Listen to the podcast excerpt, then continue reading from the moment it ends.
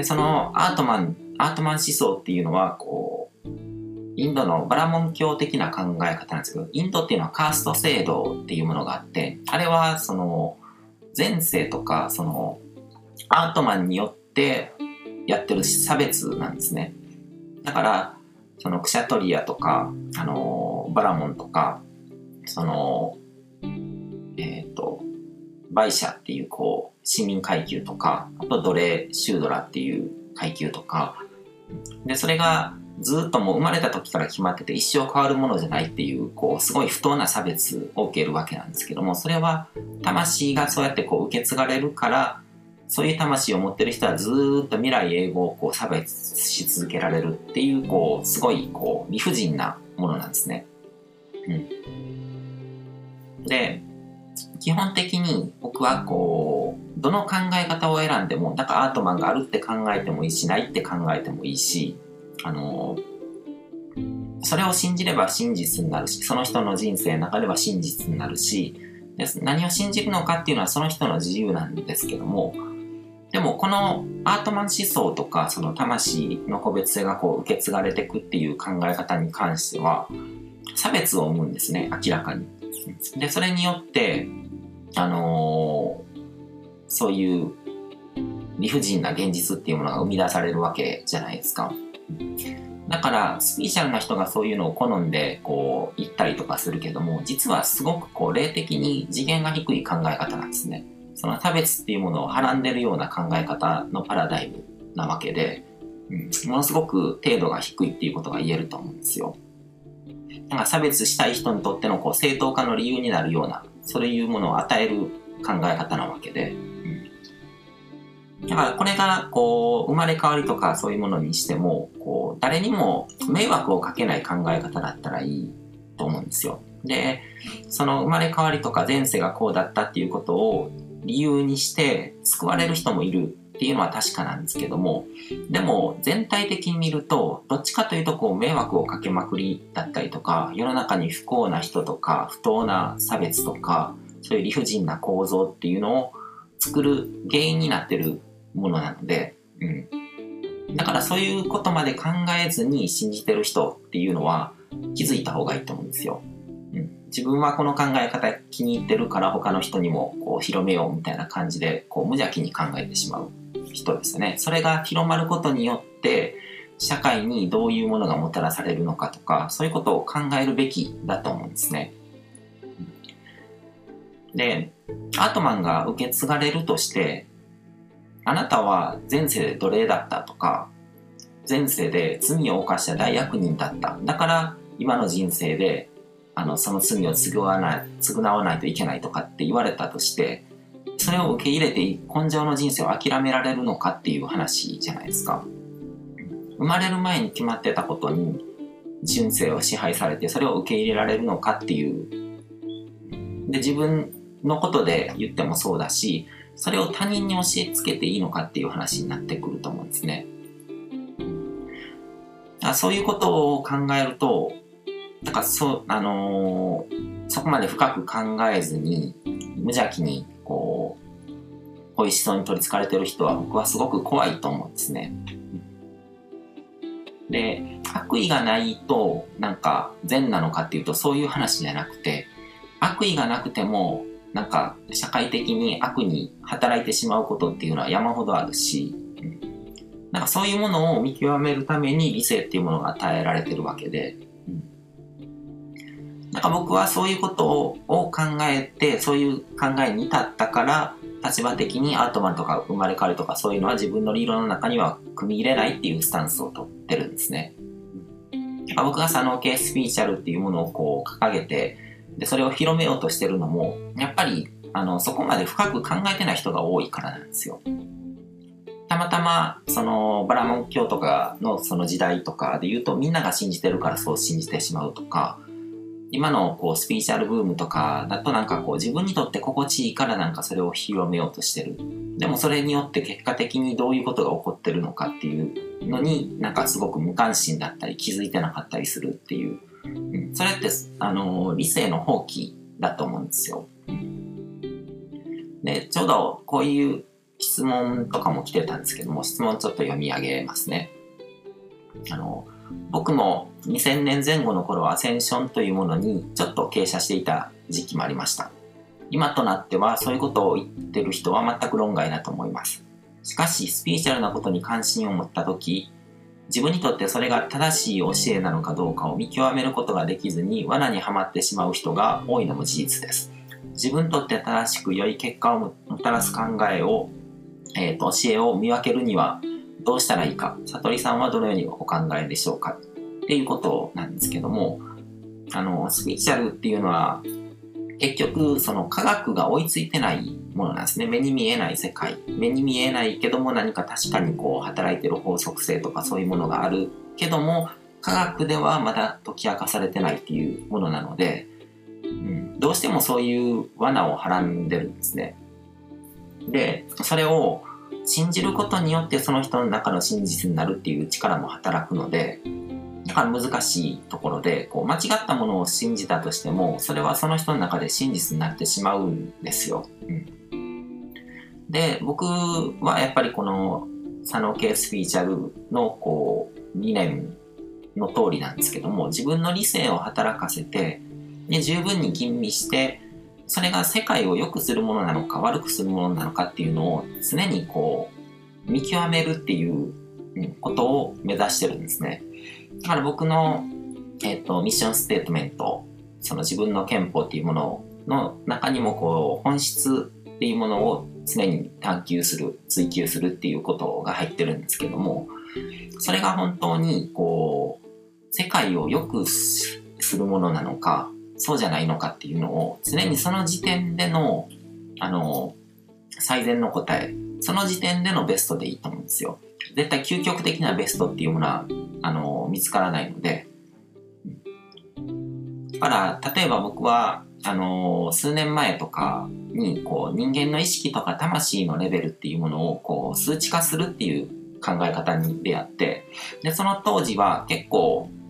面白いなと思ってこう信じかけたんですけどもでもその後あの知り合った人にこう指摘されてこうそれってすごくこう魂レベルの差別ですよね。人を差別するっていうことを正当化する人に都合のいいものだっていうことを指摘されて、で、あ、確かにそうだって思って、うん。だから、僕はそれ、そういう考え方とかそういう本とかそういうものを人に勧めたりするのは一切やめちゃったんですね。個人的に興味としてこう知識の中の一つこういう考え方もあるっていうものの一つとして自分の中に取り入れるのはいいと思うんですけども、でもそれを、あのー、暗に人に勧めて、僕ほどもこう吟味せずになんか受け入れてしまう人が出てきたりとかすると、やっぱり怖いじゃないですか。その人がもしかしたら将来的に、あの、他人をそういったことですごく差別する人になってしまう可能性も出てくるわけで、うん、だから常に自分の理性とか知識とかそういうものをこう磨き続けるっていうのはすごく大事だと思うんですね。で、絶対に謝るんですよ、人って。あの、間違っちゃうんですよ。だからその時点で必ずこう吟味していって新しい知識が入ったり新しい考え方が入ってきた時にそのそのそのパラダイムの中でまた新たに判断してみてで誤りに気づいたら修正すればいいと思うんですね。うん、でだからそういう背景があるので僕はその、まあ、生まれ変わり思想とか、そういうものをこう、信じて人に押し付けようとする人を見ると、あ、どんなにその人がこうスピーチャル的なことを言ってたりとか、こう人から支持されてる人であったとしても、あ、この人は本質的に差別主義主義者なんだなっていうふうに判断するんですね。で、ただそれがこう自分と違う考え方だったとしてもこう無理にその人の考えを変えようっていう方向にはこうあの働きは働きかけはしないですね。だからそれが自分がこう目指したいこう理想世界と違う考え方の人だったとしても戦ってもしょうがないじゃないですか。で戦って理論を戦わせてこう打ち負かすことに意味はないと思うんで。僕は僕が正しいと思うことを自分なりに発信し続けるんですよ。で、そういう情報に触れて相手があこっちの考え方の方が正しいなって気づいてくれたらそれでいいと思うんですけども相手がそうやってこう自分の中で準備が整ってたら考え方変えるかもしれないけどもなんかこう自分が正しいと思って信じてることを何か否定されるようなこととか言われたら絶対にこう防衛本能が働くからあの入ってこないと思うんですよ。だから戦う必要はないと思うんですよ、うん、だから戦う必要はないけども自分は自分の正しいと思うことをこう発信すると。でその正しいと思うことが間違ってたと気づいたら変えるっていう感じでいいと思うんですね、であのー、分子生物学の中ではこう、そういったこう、セントラルドグマとか遺伝情報による先天的な要素っていうものよりも、環境とか状況とか、その人がたどる人生、細胞がたどる、あのー、運命か、そういうものによるこう、後天的な要素の方が影響力がはるかに大きいっていうことが分かってて、で、それが人生も同じだと思うんですね。あ、持って生まれたもの、こう、赤ちゃんの頃に何かこう、親を選んで、生まれる環境を選んで生まれてくるっていうことを、それは別にこう、間違いじゃないと思うんですそういう要素もあると思うんですけども、でもその赤ちゃんが生まれてきた後に、だんだん自我を獲得して、こう、理性っていうものが育っていった時に、その理性を使って、どういうふうに理性を使って、その人生を想像していくのかっていうことの方がはるかに大事で、うんだから運命とか、あのー、カルマとか、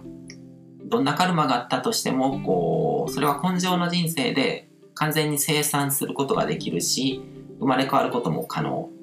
だから人生の中でちゃんと生まれ変わることができる。過去を生産して。だから安心していいと思うんですね。変な霊能者とか占い師とかに、あのー、あなたは前世でこうだったからとか言われたとしても気にしなくていいんですよ。うん。そこから変えていけるので、うん、で、過去何百年とか何千年とか続いた何かがあったとしても、でもその根性の人生の中で全絶対にこう生産できるんですよ。うん、だから幼い頃に、幼児の頃にこう出来心で友達のおもちゃを取っちゃったりとかしたっていう、そういう経験が誰しもあると思うんですけども、そういうことによって幼い頃にちょっとこう、あの出来心でやっちゃったような、その自分が自覚してない理性を使って選んだものじゃないのに、あの、そういう罪、小さな罪とか、そういう過去のやったこととかに、その人のその後の人生を、こう、縛られることはないじゃないですか。だから前世がどうだったとしても、その人が根性の人生で幸せになる権利っていうのは誰にも奪うことはできないと思うんですね。で佐野系スピーチャルっていうものの本質はそこにあると思ってて、うん、僕がこう話すことに対して、あのまあ、小難しく言ってるとか、里井さんは難しいことばかり言うみたいな感じで言う人が多いんですけども、やっぱりスピーチャル系の人らって。でも、ふんわりと無批判にこう、目的に信じてる人が多いせいで、世の中にどんな不幸がまき散らされてるのかっていうのを考えた方がいいと思うんですね。理性を使ってないからそうなっちゃうんですよ。うん、だから小難しくても理性は使い慣れてないからこう僕が話してることとかを聞いたら難しく感じるだけで普段からちゃんと自分の中でそうやって科学してあの吟味するっていうことをやってる人にとっては全然難しくないと思うんですね。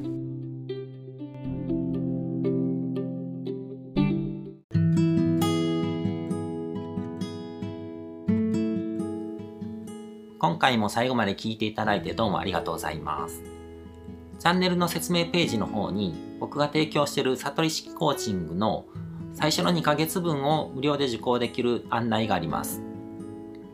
ゴール設定とアファメーションについて詳しく解説してるんですけども、僕自身もこれらのことを本格的に取り組み始めて、で、それで大きく人生を変えたという経験があるので、あのまだ受講したことがない方であったりとかこのタイミングでピンとくる方はぜひ登録して体験してみてください。また僕がどんな人間なのかを簡単に知ってもらえる2分ほどで読める会員プロフィールのリンクも貼ってます。僕自身がインターネットを通じた出会いによって自分の人生を大きく変えたのでこの出会いがあなたの人生を変える良いものになることを願ってます。ではまた次の放送でお会いしましょう。